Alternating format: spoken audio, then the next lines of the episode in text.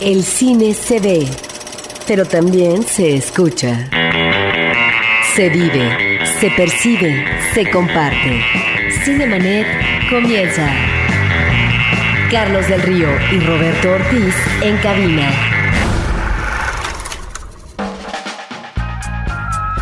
Cinemanet en Horizonte 107.9 de FM. Cinemanet aquí en Horizonte por última ocasión, ya lo habíamos anunciado desde la semana pasada, también en Facebook y por ello queremos darle a todos, a todos los que nos han escrito, eh, ya sea en Facebook, en el correo y demás, sus llamadas telefónicas también en el 560-10802. Todos sus comentarios, sus opiniones, sus agradecimientos, sus saludos. De verdad que muchas, muchas gracias a todos. Yo soy Carlos del Río, saludo a Roberto Ortiz esta mañana. Pues muy buenos días a todo el público, a lo mejor no tan eufórico como tú, Carlos. Nos despedimos, eso genera eh, un tanto pues una situación de tristeza tal vez, pero estamos contentos porque continuamos finalmente este proyecto de Cinemanet, está en podcast y seguramente estaremos viéndonos, estaremos escuchándonos una y otra semana, seguramente de aquí en adelante. Si bien la decisión es una cuestión administrativa, nos han preguntado mucho por qué, bueno, es una decisión administrativa de parte del IMER, nosotros no podemos más que agradecer a todos los amigos que aquí tenemos, a todos los que nos han apoyado a lo largo de estos más de tres años que estuvimos al aire, y si me lo permiten, antes de que iniciemos este programa que estará dedicado a las mejores películas del 2009, lo que más nos gustó a estos humildes conductores, a algunos compañeros en la crítica cinematográfica, al propio público que ya nos ha escrito sus listas, bueno, queremos, a nombre de todo nuestro equipo, dar nuestro agradecimiento a los compañeros del Instituto Mexicano de la Radio. Eh, hemos eh, trabajado con varios operadores como César el DJ Silva, Alberto Palomino, Álvaro Sánchez, Gabriel Ortiz, Juan Carlos Alfaro, que nos acompaña esta mañana. Dos gerentes de estación, Sonia Yáñez, que nos recibió cuando entramos hace tres años, y actualmente Nacho Acosta. Eh, compañeros de producción con quienes tuvimos muchísimas experiencias, como Enrique Gil, Roberto López, Mario Terrés, bueno, Javier Cortés, cuando estuvo a cargo de la dirección de producción del IMER, Carlos Niño, Maricruz Zamora, la actual directora de producción, Pepe Icté, Gabriela Álvarez, nuestros compañeros en la locución, también grandes experiencias, entre otras, no nada más haber compartido con algunos la barra de los jueves cuando entramos, sino en dos ocasiones la transmisión en vivo, muy importante para nosotros, de la ceremonia del Ariel de los últimos dos años. Eh, Eric Montenegro y José Enrique Fernández de Libre Albedrío, Armando Ortiz el cónsul, Alex Joseph, eh, Roberto Fiesco, y Mariana Linares. Muchísimas gracias a todos. Bueno, yo quiero agradecer especialmente, Carlos, a nombre de Cinemanet, a un exfuncionario, eh, tú ya lo eh, consideraste, que es Javier Cortés, que él en su momento como director de producción, en una ocasión recuerdo nos preguntó, muchachos, ¿y ustedes cuánto cobran? No, no, no cobramos nada. Era un programa que se inició finalmente con el afán de hacer crítica de cine, de hablar sobre los estrenos, sobre la carretera alternativa, hacer entrevistas, etcétera. Y gracias a él tuvimos en los últimos tiempos no una paga, sino una gratificación económica que finalmente dignificó el trabajo. Muchas gracias por esta situación. Ah, en las cuestiones administrativas también a Dolores Becerra y a Cela, nuestra amiga de la caja a la que veíamos cada mes. Muchísimas gracias a todos ustedes. Nosotros, además de recordar las mejores películas del 2009, también estamos recordando, antes de que se acabe este año, dos filmes eh, clásicos de la historia de la cinematografía universal que cumplieron 70 años de haberse exhibido en este 2009, El Mago de Oz y Lo que el viento se llevó. Por ello preparamos un par de cápsulas y arrancamos con esta. El Mago de Oz. Siete décadas después de su estreno original, El Mago de Oz de Victor Fleming sigue tan vigente como siempre, comprobando de manera irrefutable que las películas pueden ser arte, cultura y entretenimiento de carácter inmortal. En el caso de El Mago de Oz, no solo se trata de la indeleble influencia que ha significado para público, cinéfilos e incluso cineastas en estos 70 años de existencia, sino del exquisito y a la vez sencillo placer de volver a disfrutar el film en distintas etapas de nuestra vida y encontrarlo fresco y diferente en cada ocasión. Y otra vez hemos acompañado a Dorothy, interpretada por Judy Garland, en su trepidante viaje de un Kansas en blanco y negro al multicolorido mundo de Oz.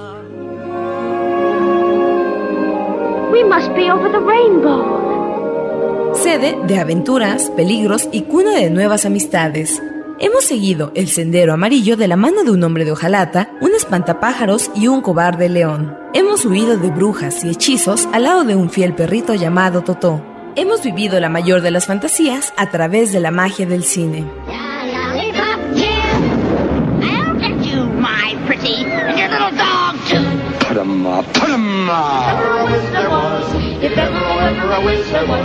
En su momento, El Mago de Oz fue nominada para seis Óscares, allá en 1940, ganando dos de ellos por su música, además de haber estado considerada para la Palma de Oro en el Festival de Cannes.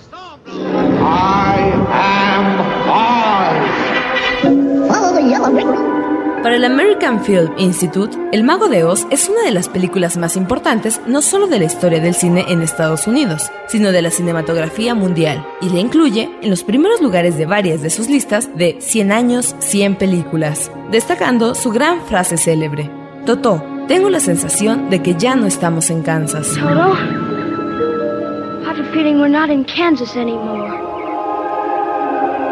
Su aterradora villana, la perversa bruja del oeste, y la inolvidable canción Over the Rainbow, interpretada por la propia Judy Garland.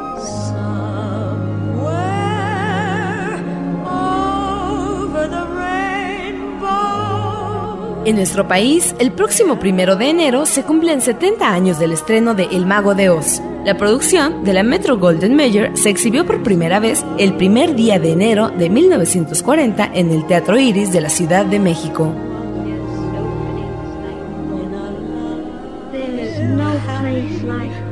little bluebirds will fly beyond the rainbow. Why?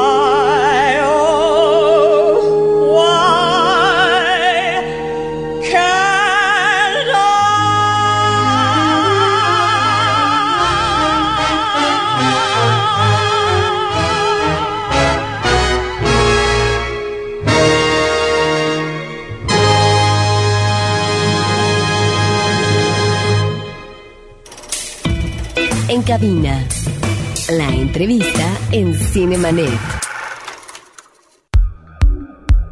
Pues otros queridos amigos nos acompañan esta mañana justamente para comentar las mejores películas del 2009. Los tres son comunicadores, los tres son comunicólogos, los tres se han dedicado a la crítica y al comentario cinematográfico en la revista Cine Premier, que es lo que nos tiene en común a todos, pero también en otros medios. Iván Morales, por una parte, por ejemplo, también es director de cine, ya tiene su largometraje que se exhibió en el Festival de Acapulco. Muchas felicidades por eso, Iván. Ay, muchas gracias, muchas gracias. Estamos muy emocionados por eso y ojalá que pronto la puedan ver todos. Sincronía, estamos esperando que se estrene. y gracias por la invitación también. Nombre, César Albarrán, que además es colaborador en publicaciones como La Tempestad eh, y, varios más, ¿verdad, César? Sí, sí, sí. Ahorita además a punto de realizar una nueva eh, pues eh, etapa importante en tu vida, una, una maestría fuera de nuestro país, en una islita que se llama Australia. Bueno, islota más bien, Pero sí, no, muchas gracias por la invitación y bueno, es como el tercer año consecutivo que estamos Efectivamente, es toda una tradición platicar de las mejores películas del año. Nuestro amigo también Antonio Camarillo, que además eh, de escribir en Fangoria, de ya poder colaborar con la revista tanto impresa como en su versión en internet, bueno, está eh, como miembro del equipo de Mórbido, Festival de, de Cine Fantástico y de Terror que ya tiene un par de ediciones eh, y estamos esperando la siguiente. Antonio, bienvenido.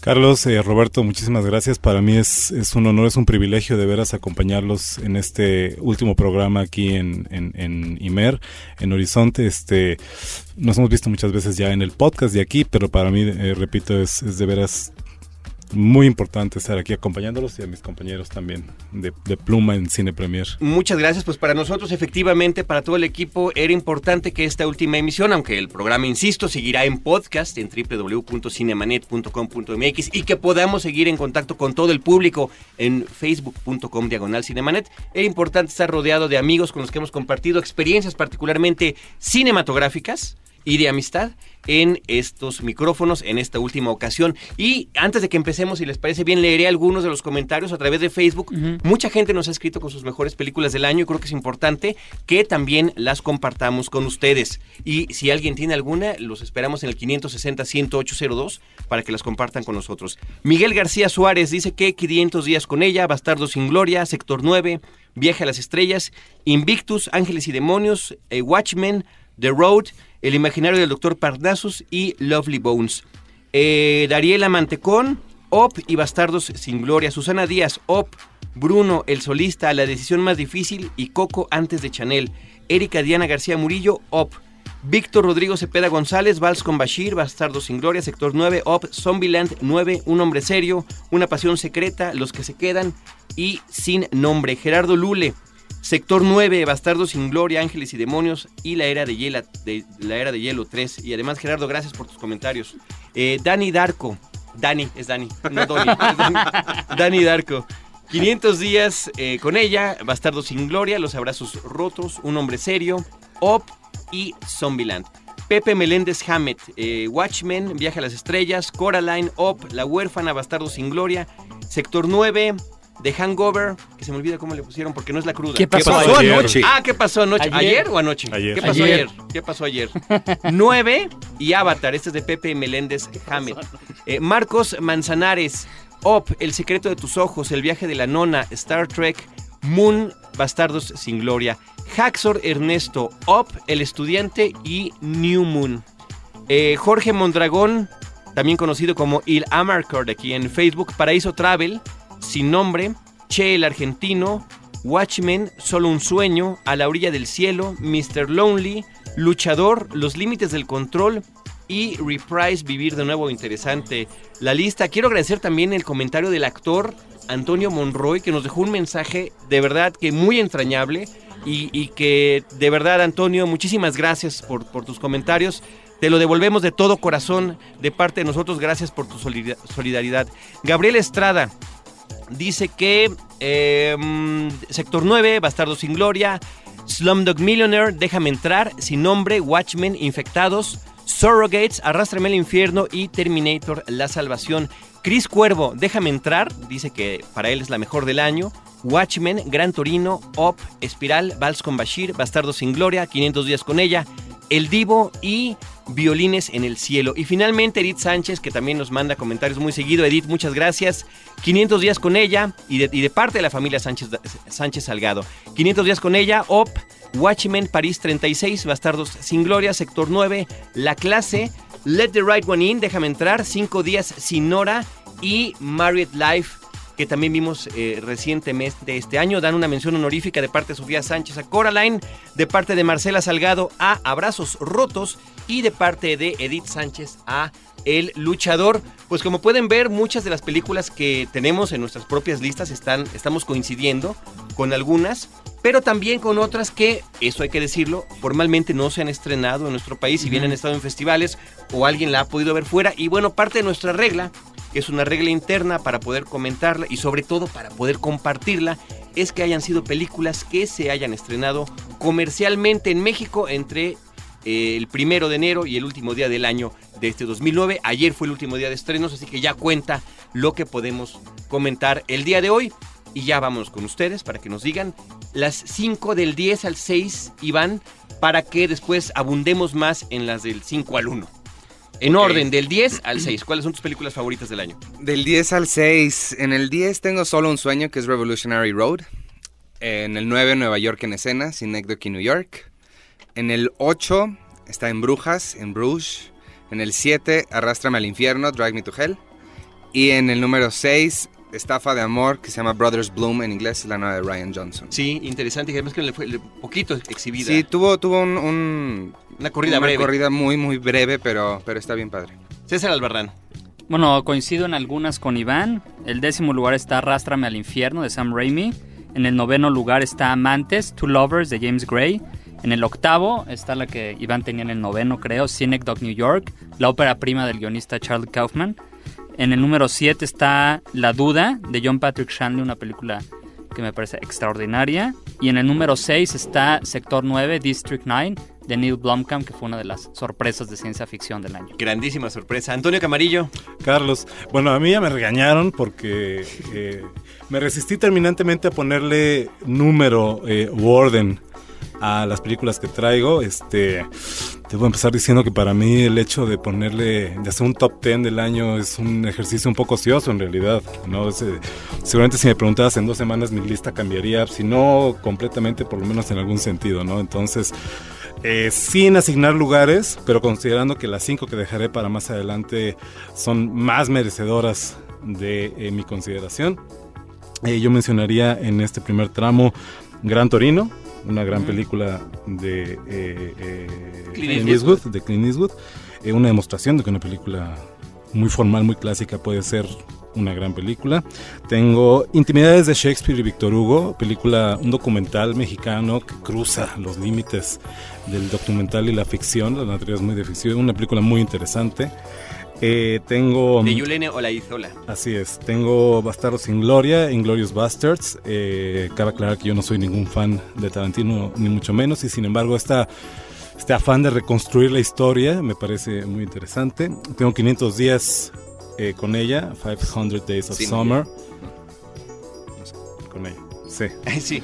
Eh, eh, una, una perfecta comedia romántica para los tiempos que corren, creo yo. Y tengo, eh, ¿cuál es la que me está faltando? Ah, eh, Los Límites del Control, una película... Me lo preguntaron en su momento, ¿no? Que si me gustaba, a mí me parece muy pretencioso decir que me gustó algo que no entendí y sin embargo la película no me ha podido no se me ha salido de la cabeza este y, su desafío me parece muy interesante, que es una película que desafía cosas. Gracias, Antonio. Roberto Ortiz, del 10 al 6. Bueno, del 10 al 6 yo consideré, consideré al cine mexicano, este cine mexicano que lamentablemente con gran esfuerzo llega, llega a la, a la cartelera comercial, pero lamentablemente, insisto, eh, no tiene eco en la taquilla, son películas que no duran más de una semana y que en ese sentido hay una situación que debería de recomponerse próximamente en cuanto a una política de exhibición más adecuada para fomentar el éxito en el cine mexicano. Pongo por lo tanto en el número 10 Los que se quedan de Juan Carlos Rulfo y Carlos Hagerman, que me parece que es eh, una muestra extraordinaria de estas personas no los que se van, no el periplo físico de aquellos que finalmente tienen la aventura para poder cruzar la frontera, sino los que se quedan y finalmente es el drama desde los que están en este lado en el país. Pongo en noveno lugar Los Herederos, que me parece que es uh, un registro elocuente, lúdico de lo que es la niñez trabajando. Me parece que es una de las películas más hermosas del cine mexicano que se han hecho y que, ojo, en el caso del documental deja de lado la voz en off y apela a la imagen y a este manejo en el trabajo, tanto en la familia como en el campo por parte de los niños que en este país deberían de tener salud, educación, alimento, pues eh, garantizados. En octavo lugar pongo Amantes, que ya eh, ustedes eh, consideraron, me parece que hay que seguir la pista a este director James Gray, parece que es una película muy interesante y que está inspirada en una novela de Dostoyevsky que ya en su momento manejó en espacios cerrados, en estudio eh, Luquino Visconti y que ahora se maneja en espacios abiertos. Pongo en séptimo lugar Rabioso Sol, Rabioso Cielo de Julián Hernández, que me parece que es uno de los directores que si deja de lado el elemento cursi, muy seguramente se convertirá en uno de los eh, directores portentosos, sobre todo porque me parece que es uno de los directores que mejor manejan la cámara en este país y sobre todo el registro de los espacios. Me quedo, por supuesto, con las primeras dos horas, lo demás lo descarto. Me parece que es totalmente imprescindible. Y finalmente en el número 6 pongo Gran Torino, que es la película Testamento de Clint Eastwood. Muy bien, gracias Roberto Ortiz. Pues voy yo, me voy a echar del 10 al 6. En el número 10, Avatar. En el número 9, la película 9 de Shane Acker, es esta película de animación. El número 8, En Brujas, de Martin McDonagh. Y en el número 7, Viaje a las Estrellas, Star Trek, de J.J. Abrams sin duda la mejor película de viaje a las estrellas de todas las que se han hecho. En el número 6, finalmente, 500 días con ella, que es una cinta que creo que tanto, ahora sí que los, quienes comentamos cine y nuestros compañeros cinéfilos, pues coinciden que es una de las películas importantes del año. Ahora sí vamos de las 5 al 1. Eh, con más calma y si alguno coincide con la que diga algún compañero, bueno, pues la, la mencionamos de una vez. Iván Morales, en el 5, ¿qué tienes? En el número 5 tengo una película, me parece que es sueca, me corregían si estoy mal. Se llama Déjame entrar en español. Sueca, sí. Let the Right One In. Es una película me pareció fantástica de, de vampiros, pero manejados nada que ver con la, las mitologías juveniles adolescentes que tenemos hoy en día por todos lados y en mochilas. Esta es una, mm, una vampirita que nunca vas a ver en una mochila, pero que tiene una relación bien padre con un niñito y bueno, no les quiero contar mucho porque no quiero revelar demasiado, pero si en verdad alguien no la ha visto, déjenme entrar, vayan, búsquenla y se van a, van a llevar una muy grata sorpresa. ¿Está en tu lista? Déjame entrar. No. ¿De que no. alguien más? Yo soy de los que Roberto tienen que correr a verla. Muy bien. Está en mi lista. Está en mi lista Es- también. ah, bueno, adelante, sí.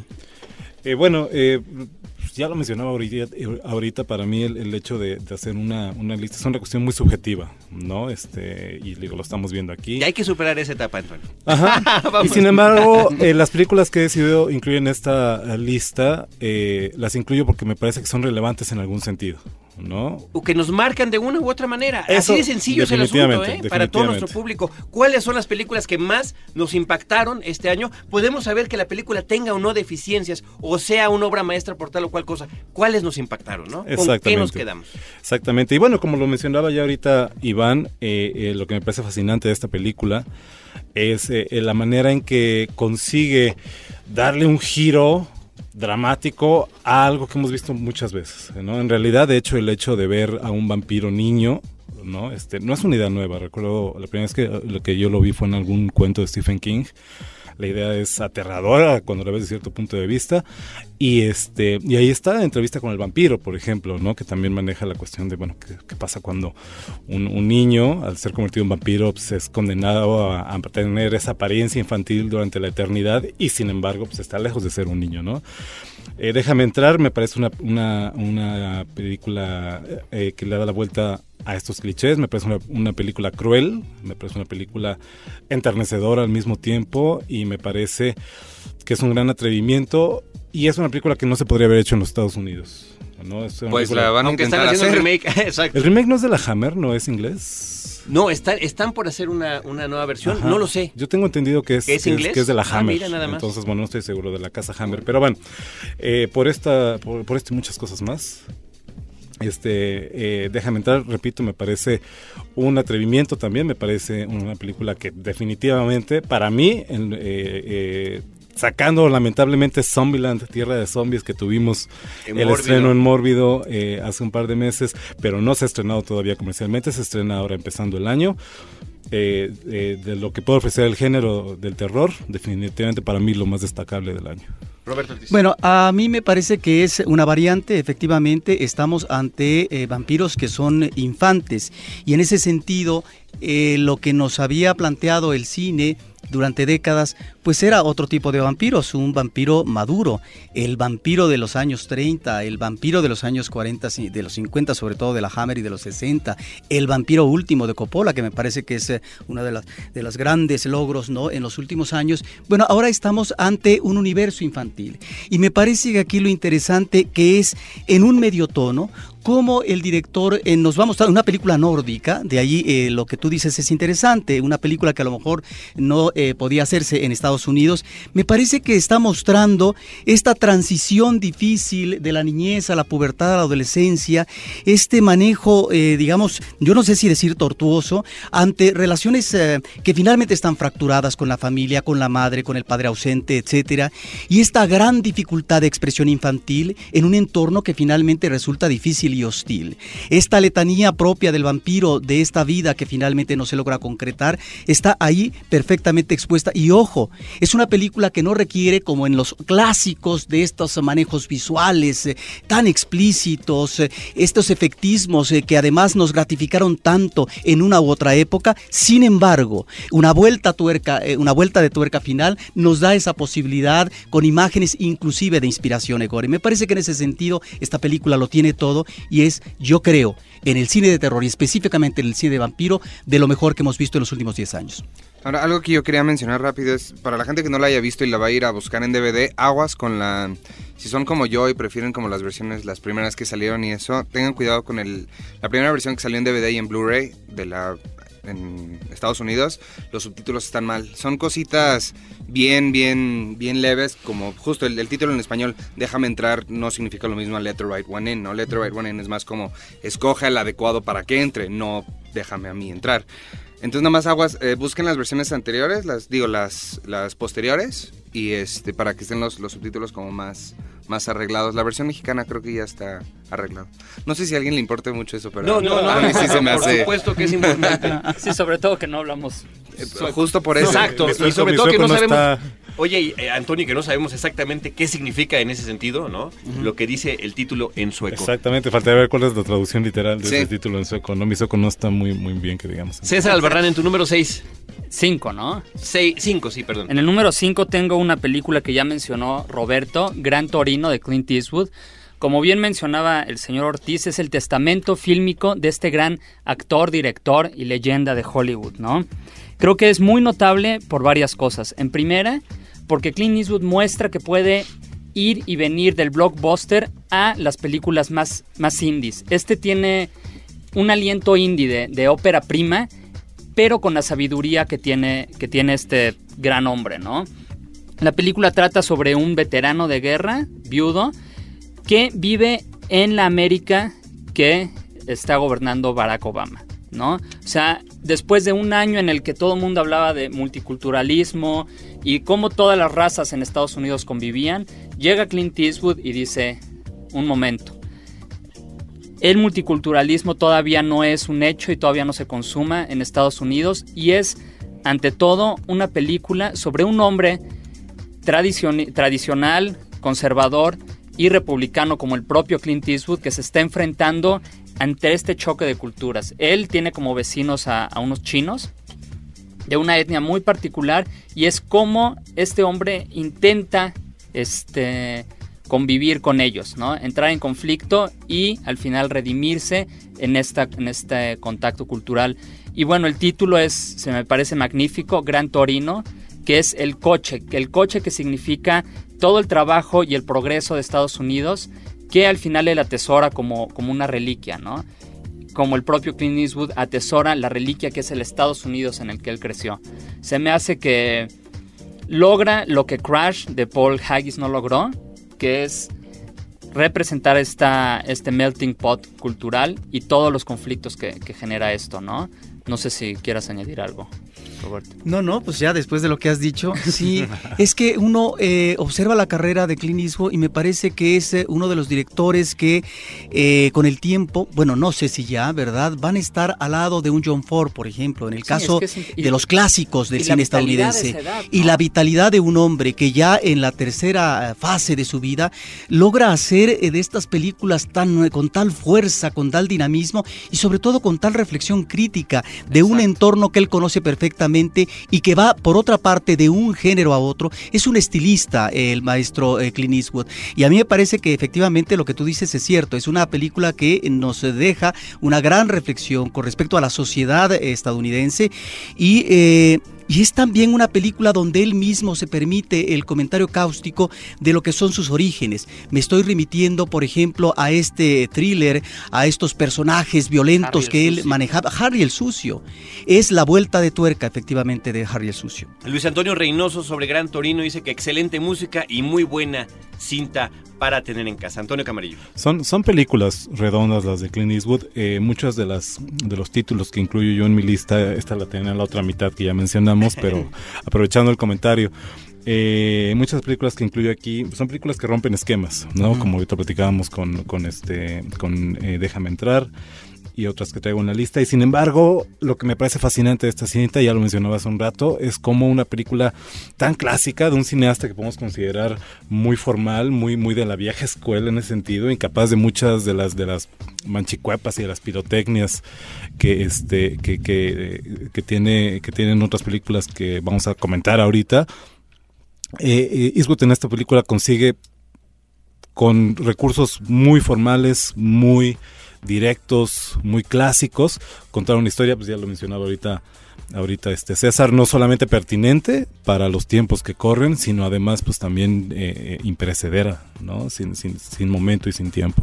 Y yo creo que también hay que este, mencionar y destacar la actuación de Clint Eastwood, ¿no? Muchas veces cuando él se dirige a sí mismo pasa un poco desapercibida su actuación, pero creo que tanto en Million Dollar Baby hace unos años como aquí logra hacerlo bastante bien. Agradecemos los comentarios que nos continúan llegando a través de Facebook. Nancy Herrera, que además menciona entre sus películas favoritas Los que se quedan, Corazón del Tiempo y Up, una aventura de altura. Eh, José Luis Calderón, Luis Antonio Reynoso, muchas gracias a todos. ¿Con cuál seguimos, eh, Antonio, de tu lista? Pues mira, en el eh, último escalón de esta primera mitad de la lista, yo colocaría a Avatar de James Cameron.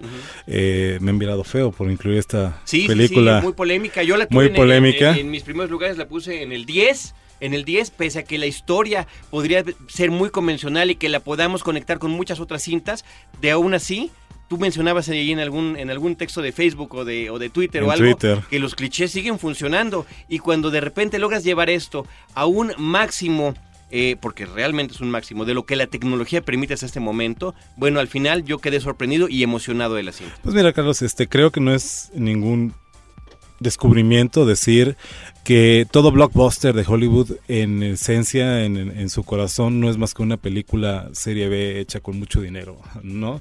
Esa ha sido como la tendencia desde que se creó un poco el blockbuster con películas como Tiburón y Star Wars, ¿no?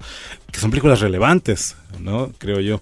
En ese sentido, Avatar, eh, esta historia...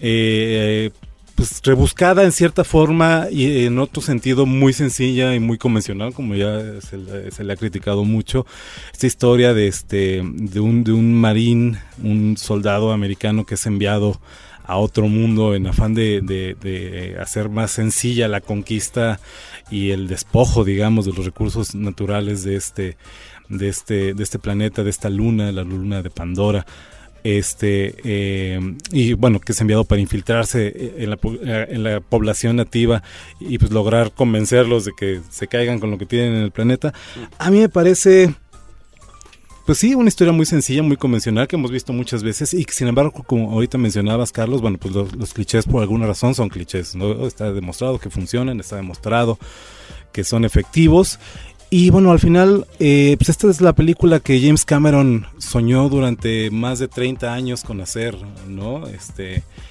y en ese... ¿Me distraes con esto, Carlos? No, no, adelante, adelante.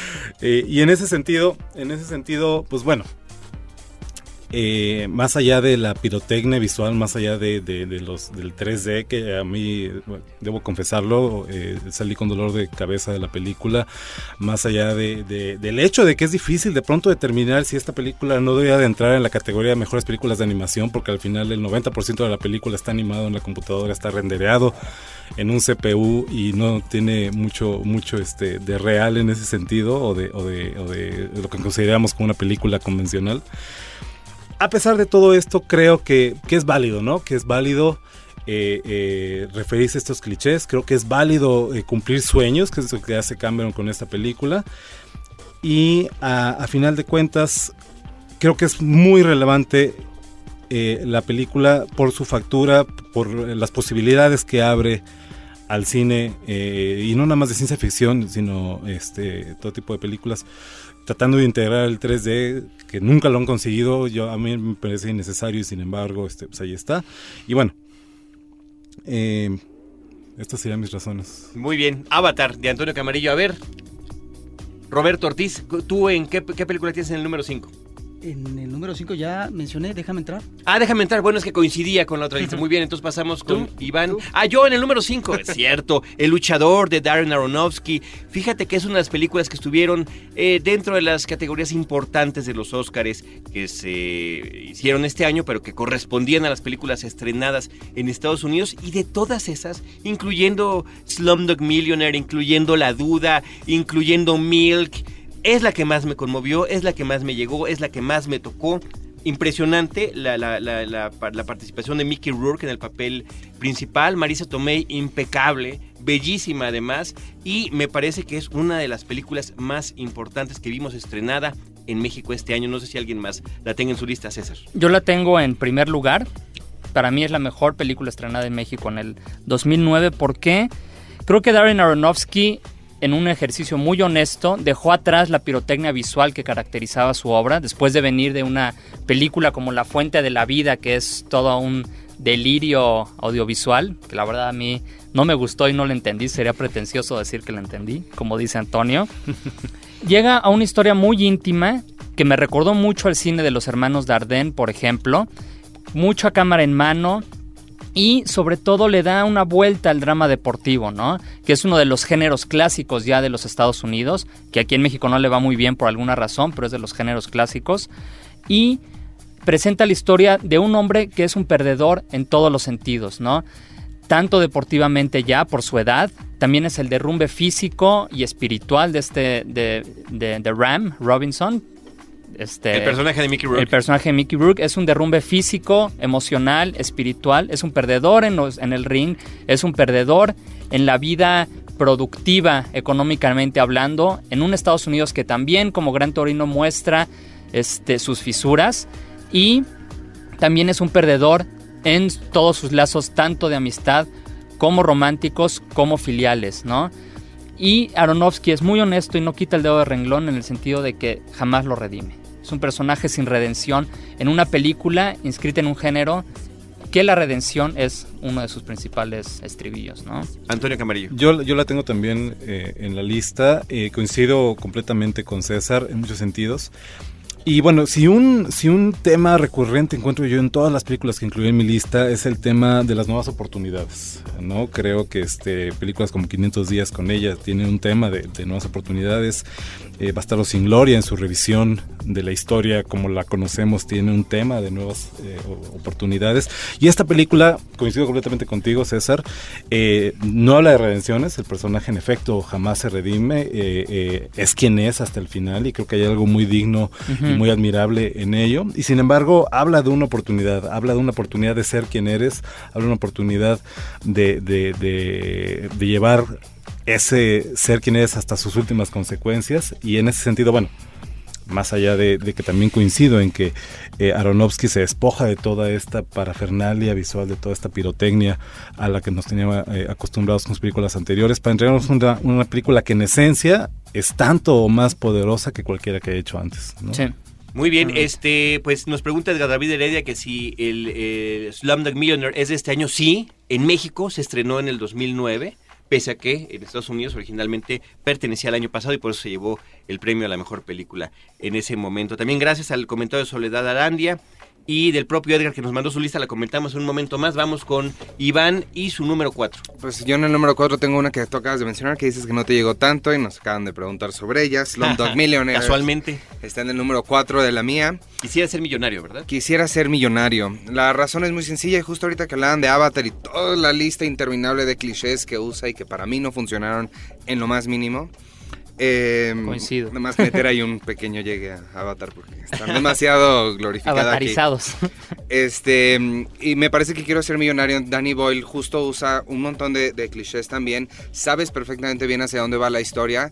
Estás viendo las, las preguntas y ya sabes que se va a resolver, ya sabes qué contestó. Y lo único que está haciendo es mostrarte cómo tuvo esa ese conocimiento y aparte es extremadamente fortuita, son un montón de Deus Ex Máquinas en los que justo, o sea, pasaron las circunstancias exactas para que le preguntaran. Son una serie de coincidencias, la verdad, increíbles y eso es donde está, creo, el éxito de esta película, que Danny Boy lo supo manejar tan bien para que no se sienta cansado, para que no se sienta Deus Ex Maquinoso, que no se sienta feo, ¿no? Y, y, además, fuera de todo eso, personalmente, estas listas, como dicen, son muy subjetivas y es una película que a mí realmente me, me llegó y por eso la tenía que, que incluir en el número 4. César Albarrán, en tu número 4. En mi número 4 está una ópera prima de Kari Fukunaga, este realizador norteamericano de origen este, japonés que se infiltró en, las, este, en el viaje que hacen desde, desde Centroamérica hasta México, los indocumentados, y realizó, basado en estas experiencias, una película que se llama Sin Nombre. Es un, es un road trip, totalmente, sobre... Road movie. Es una road movie más bien, sobre un, un, este, chavo que está escapando de las maras, de esta, de esta mafia que ya se ha infiltrado en México, en Los Ángeles y bueno, en toda Centroamérica, que nace de todos los conflictos de las guerrillas durante los años 80 en, en, en Centroamérica, ¿no? Y es este, este muchacho que se encuentra, el Casper, le dicen, que se encuentra con una, con una chava que también está realizando este viaje. Y bueno, son todos, como le llama Roberto, el periplo físico, pero además es un viaje emocional intensísimo, ¿no? Y muestra esta parte de la migración que casi no se ve en pantalla. Vemos mucho la migración de México hacia los Estados Unidos en películas incluso cursis como La misma luna y también muy esperanzadoras en un, en un sentido muy falso. Aquí muestra la migración desde Centroamérica hasta México y ven cómo esa frontera es el real infierno, ¿no? La Tapachula y toda esa zona aledaña a, a Guatemala es el real infierno y creo que lo muestra muy bien. Coincido con Roberto en que es un poco condescendiente en su retrato de las mafias, pero bueno, es una película al fin y al cabo nacida desde Hollywood con producción, con producción mexicana. Creo que es una película bastante notable y visualmente es espectacular. Una película que varias de nuestras de nuestros eh, escuchas mencionaron en sus listas. Sin nombre me parece que efectivamente es una de las películas importantes del año. No está en mi lista, pero me parece importantísima. Y nada más para hacer un comentario adicional, Paraíso Travel que mencionó Jorge Mondragón, también nuestro público, pues también eh, se refiere a este periplo, pero desde más allá, desde, Colombia, Sudamérica.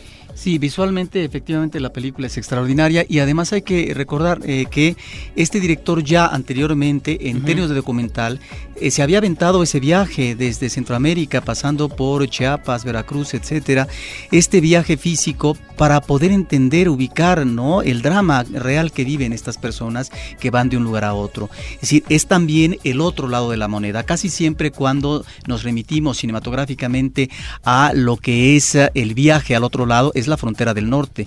Pero aquí en este caso, si en la frontera del norte se habla, se describe y se plantea la discriminación, bueno, aquí también tendríamos que mencionar la discriminación de nosotros mismos, en este caso de la parte mexicana, hacia los centroamericanos. Bueno, y nada más como, como un paréntesis mencionar que la migración tanto en, tanto en América como en Europa sigue siendo uno de los temas principales del cine, ¿no? Mencionábamos Roberto y yo El secreto del horno, una película de los hermanos Dardenne, que habla sobre la migración del este de Europa hacia países como Bélgica. Tenemos una que mencionaron los, los radioescuchas, La orilla del cielo, que habla sobre este intercambio cultural y de migrantes entre Turquía y Alemania, ¿no? Creo que es un tema este incluso Slumdog Millionaire desde el campo hacia las ciudades, ¿no? Creo que es el movimiento de los seres humanos por falta de oportunidades, creo que es un tema que sigue y seguirá marcando el paso, ¿no? En el, en el cine. ¿Y Avatar también? Ah, bueno, Avatar también. Claro, ahí está. Eh, bueno, a ver, tenemos más comentarios en facebook.com diagonal cinemanet. Muchas gracias, de verdad que de corazón no, no, no podemos dar lectura a todos, pero sinceramente agradecemos sus, sus palabras. Luis Raimundo Chacón Ortiz, José Luis Calderón, que además dice que sin nombre lo dejó pensando semanas en esta problemática de la migración. José, Chapón, José Chacón y Margarita Ramírez García. Eh, Antonio Camarillo, ¿cuál película sigue? Bueno, pues ya me tumbaron un par de la lista, entonces me seguiré con, con, otra más que no es la primera, que es la única de la que le asigné un puesto real en la misma. Y yo quiero platicar de District 9.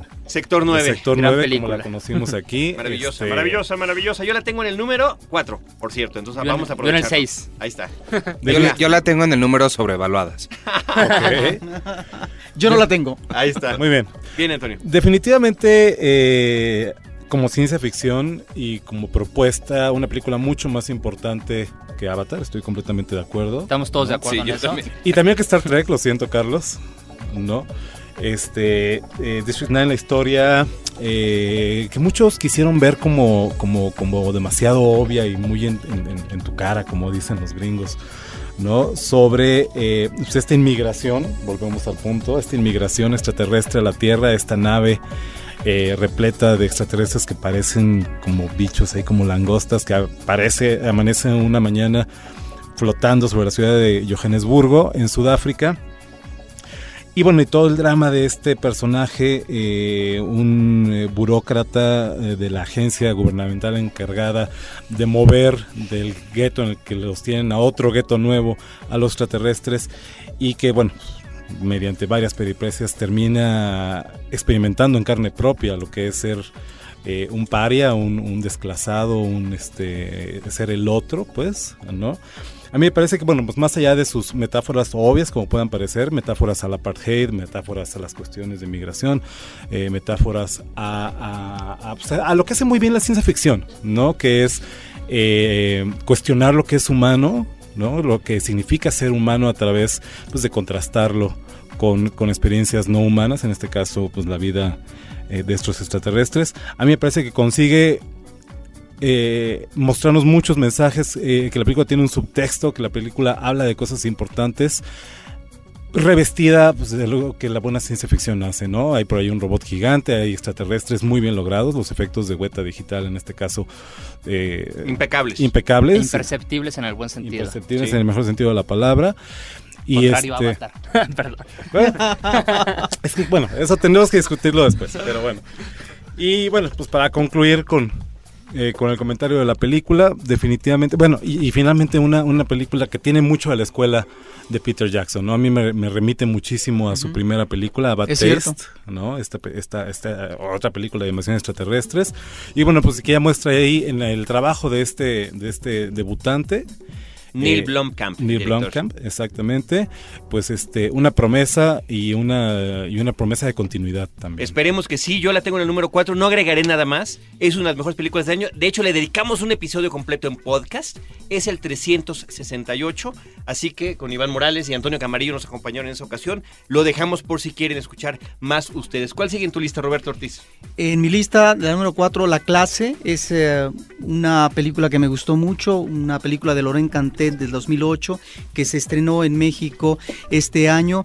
Me parece que la cinematografía francesa en el plan de documental a propósito de la educación formal ha abordado en los últimos años de manera muy consistente las problemáticas que tienen que ver con la infancia, por ejemplo en la película Ser y Tener de Nicolas Philibert y en el caso de la lo que serían digamos los niños que están eh, propiamente en una guardería, pues tenemos esta otra extraordinaria película que se llama Mañana será otro día de Bertrand Tavernier. En la clase, en la clase Canten eh, ubica una situación que está basada en un caso real.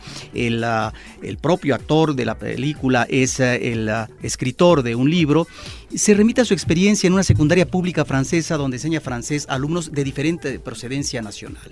Aquí lo que me parece eh, que es interesante cómo observa estos mecanismos de trabajo educacional, pero al mismo tiempo de reticencia, de conflicto por parte de los, eh, de los chamacos, diríamos de los adolescentes, ante una situación en donde la tienen todas consigo mismo. Es decir, hay un entorno difícil, muchos de ellos eh, son inmigrantes. Entonces, ahí es donde uno, eh, el, el director pone de relieve y en cuestionamiento si la educación finalmente formal puede tener incentivos reales o no o simplemente es un paliativo. Me parece que es una de las grandes películas de este año. La clase. eh, bueno, yo ya mencioné la mía, así que vámonos un poquito más rápido, Sí. Iván, porque está corriendo el tiempo.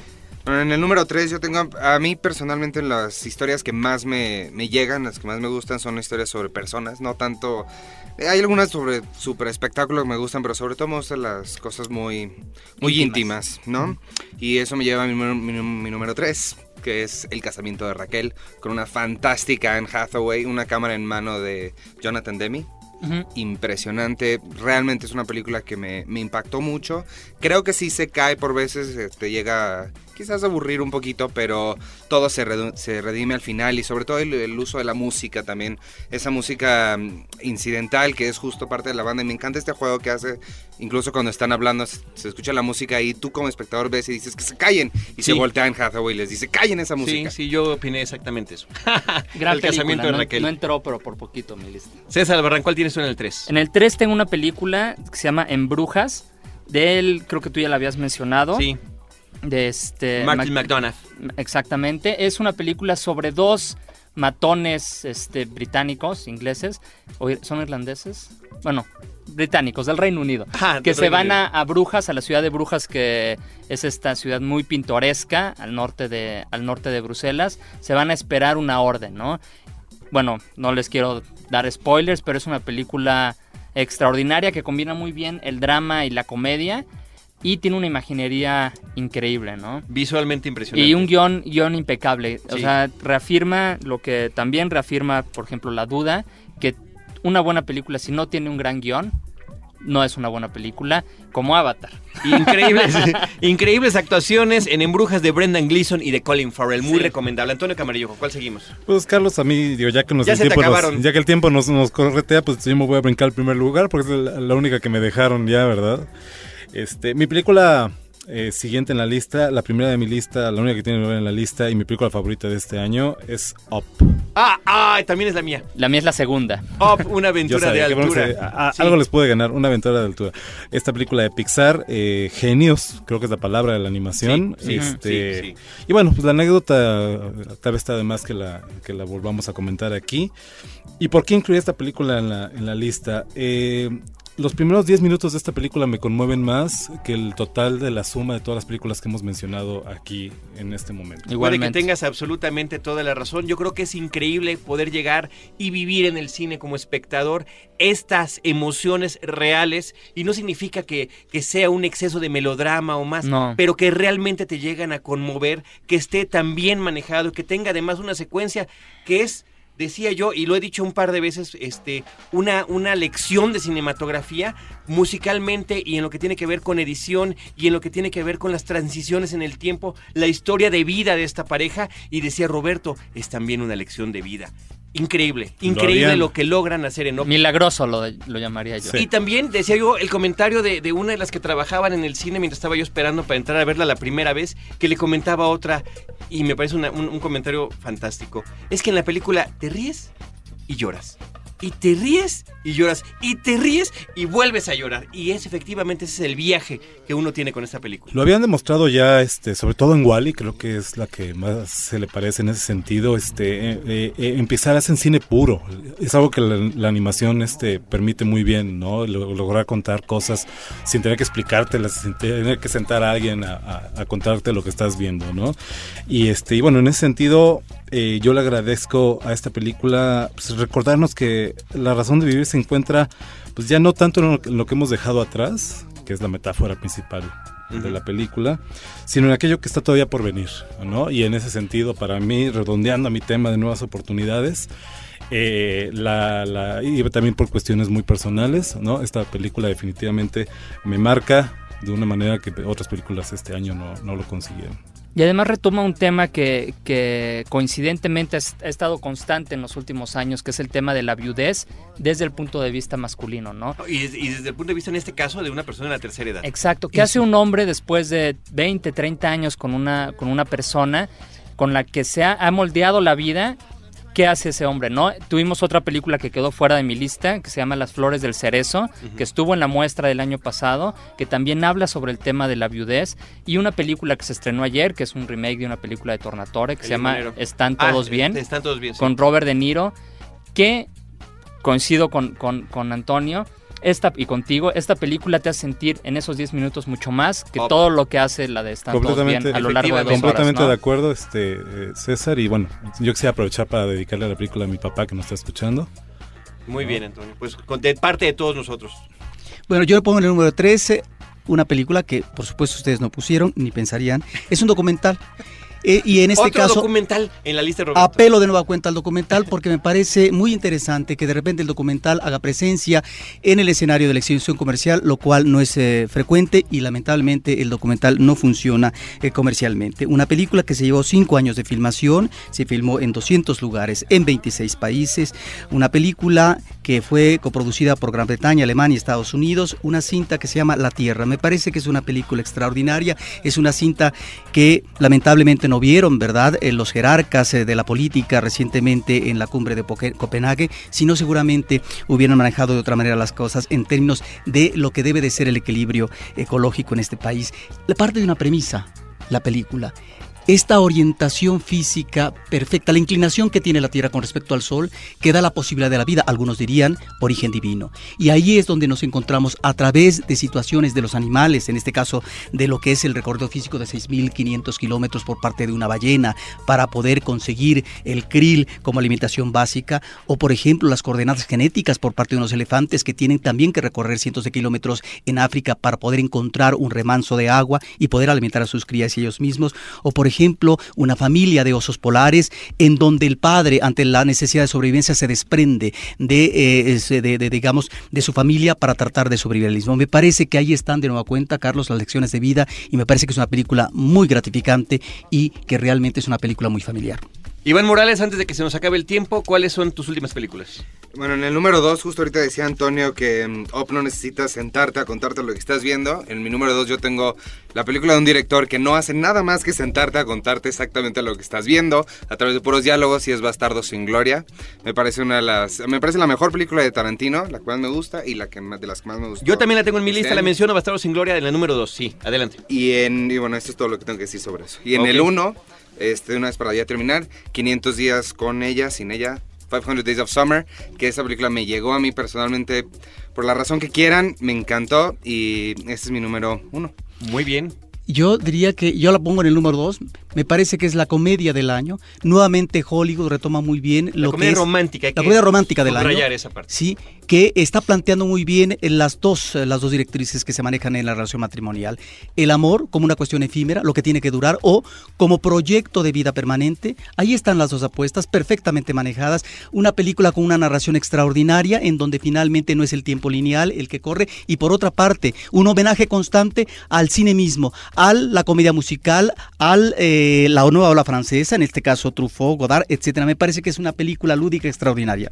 Yo no la tengo en mi lista, pero solo quiero mencionar que el protagonista, Joseph Gordon-Levitt, es la estrella del siglo XXI. Y lo verán. ¿Y cuáles son tus últimas películas? ¿Ya? No, ya, ya. Oh, Ya. y Luchador. Perfecto, ya, pongo. estaban. Antonio Camarillo ya estaban. Ya. Roberto Ortiz. Y bueno, yo pongo en eh, el número uno Solo un sueño, eh, la película de Sam Méndez. Me parece que Sam Méndez se ha convertido en uno de los eh, mejores cronistas de, de la relación conflictiva de pareja matrimonial en los últimos años. Ahí está Belleza Americana, ahí está en un lugar del mundo. Y en el caso, en el caso específico de Solo un sueño, me parece que en los años 50 aborda muy bien, decir, esta imposibilidad de lograr eh, conciliar el sueño americano. Ahí está efectivamente la posibilidad del reino material, pero ahí está también la angustia en términos individuales de cuajar a otra cosa que no sea nada más eso. Me parece que es una película muy oportuna en este año, en este año de crisis global económica, a propósito de este cuestionamiento, a propósito de, de lo que hace de un sistema socioeconómico. Bueno, pues eh, yo me había quedado con la número uno, con Op, que ya mencionamos, en la dos, Bastardo sin Gloria, que ya se mencionó, y en la tres es la única que me falta, Los Vigilantes, Watchmen, de Zack Snyder, que me pareció verdaderamente impresionante. Otra película que curiosamente nos habla de una realidad alterna, nos habla de la ciencia ficción, nos habla de las películas de superhéroes, y creo que mostrado como nunca antes lo habíamos visto. Tienes cara de que quieres comentar algo, César Albarrán. No, que este, a mí me, al contrario, que a mí me decepcionó un poco esta adaptación de la novela gráfica de Alan Moore. Creo que no tocó los temas que debió haber tocado con la intensidad que lo debió de haber hecho. Y por algo ni Aronofsky ni Paul Greengrass habían podido adaptar, ni Terry Gilliam incluso habían podido adaptarla al cine. Creo que Zack Snyder lo hizo de una forma totalmente esquemática y que desmereció a la profundidad de la, de la, de la novela gráfica. Bueno, estoy en total desacuerdo con lo que comentas. Yo creo que es una película. Pero nos no, vemos ahorita fuera de la Sí, cabina. y, nos vemos a la salida. Es una de mis películas favoritas del año. Arturo Castellán nos escribió, muchísimas gracias Arturo, un gran saludo de parte de todos nosotros. Eh, J. Alfredo Cid Mri, eh, o José Alfredo Cid del Prado Monroy, que es su nombre completo. su top 10, eh, No Do, Milagros Prohibidos, Australia, Enemigos Públicos, Corazón del Tiempo, Ice Age 3, La Era del Hielo 3, Avatar, The Parturs, la película japonesa, The Reader, El Estudiante y Op, y de parte de Edgar eh, David Heredia Sánchez, eh, eh, ahí va. Vals con Bachir, El viaje de la banda, Op, Gran Torino, Sector 51, Star Trek, 500 días con ella, Bastardo sin Gloria y Oveja Negra. Pues muchas gracias a todos. Estamos concluyendo ya esta última edición del programa. Reitero mi agradecimiento a nuestros amigos Iván Morales, César Albarrán y Antonio Camarillo, eh, que entre muchas, muchas otras cosas comparten el amor al cine, comparten el ser comunicólogos y comparten el colaborar con la revista Cine Premier. Iván, César y Antonio, muchas gracias. Carlos. Gracias por la invitación. Pues, y Carlos, además yo- comparten la creación fílmica, en el caso de Iván, que ya hizo su primera, su Pues, ópera. pues mira, Carlos, redondeando un poco el tema de la lista, este finales son principios al final, ¿no? El final de algo siempre implica el principio de algo nuevo. Le deseamos a César en, eh, en esta nueva etapa de su vida también, pues Ah, toda la suerte gracias. del mundo. Mucha suerte. A Cinemanet, nuestro anfitrión aquí también. Tal vez el final de una etapa, pero estoy seguro que es el principio de algo nuevo para ustedes. Muchas gracias, muchas felicidades. Y bueno, pues no- nos vemos pronto, ¿no? Muchísimas gracias, de verdad. Y en serio, a todos los, los que nos han escrito, ya con calma lo escribiremos en podcast, daremos lectura de todos los comentarios. Ahorita se nos está terminando el tiempo, pero pues agradecemos a, Juan Carlos Alfaro, nuestro operador el día de hoy, muchas gracias. Al equipo Cinemanet, Abel Cobos, Celeste North, Paulina Villavicencio aquí en cabina. Saludo a Enrique Gil una vez más, que está aquí del otro lado del cristal. Roberto Ortiz y un servidor Carlos del Río. Les agradecemos todo, todas las experiencias que vivimos aquí a través de Horizonte y todas las que vendrán a través de Cinemanet en podcast en www.cinemanet.com.mx. Nos vamos a despedir, pero lo haremos, como decimos siempre, con cine, cine y más cine, una de las películas más importantes de la historia del cine, como es Lo que el viento se llevó. Este, ya decíamos, cumple 70 años, al igual que El Mago de Oz. Ambas, además, tienen unas ediciones nuevas en Blu-ray espectaculares, no solamente por la calidad del producto, sino además por los la memorabilia que cada uno trae. Así que nos quedamos con lo que el viento se llevó y muchas gracias a todos. Lo que el viento se llevó.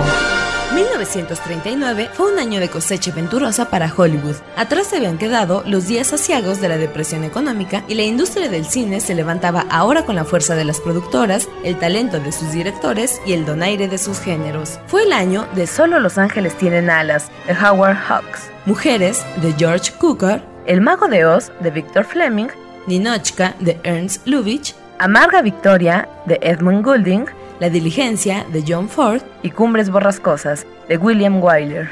Don't break my heart. Oh, Kathy, I never broke your heart. You broke it. Kathy, Kathy, you loved me.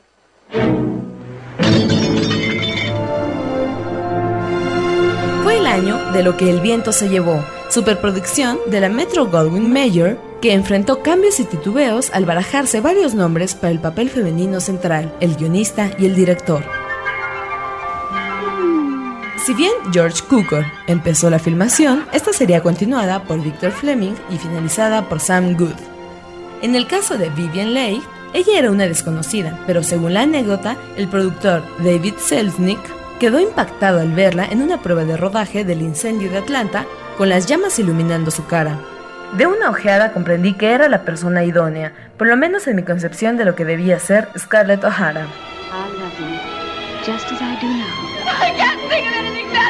Amén de los extras utilizados en una historia ubicada en la época de la secesión americana, el soporte actoral incluía a Clark Gable, Olivia de Havilland y Leslie Howard.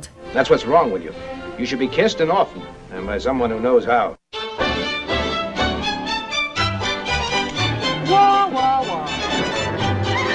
En una trama de lucha bélica, muerte, pasión humana y vuelco en el destino, una mujer se levantaba en más de una ocasión ante la desgracia y la adversidad de la realidad histórica y del amor.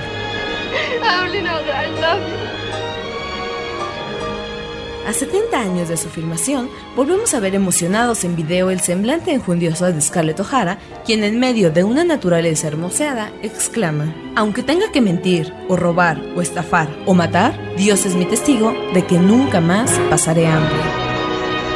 Going to live through this and when it's all over, I'll never be hungry again. No, no any of my folk. If I had to lie, steal, cheat or kill, God is my witness, I'll never be hungry again.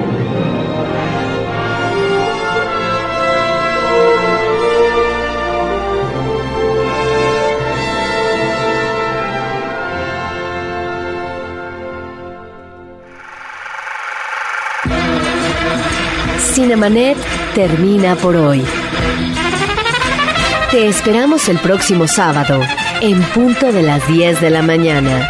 Más cine en Cinemanet.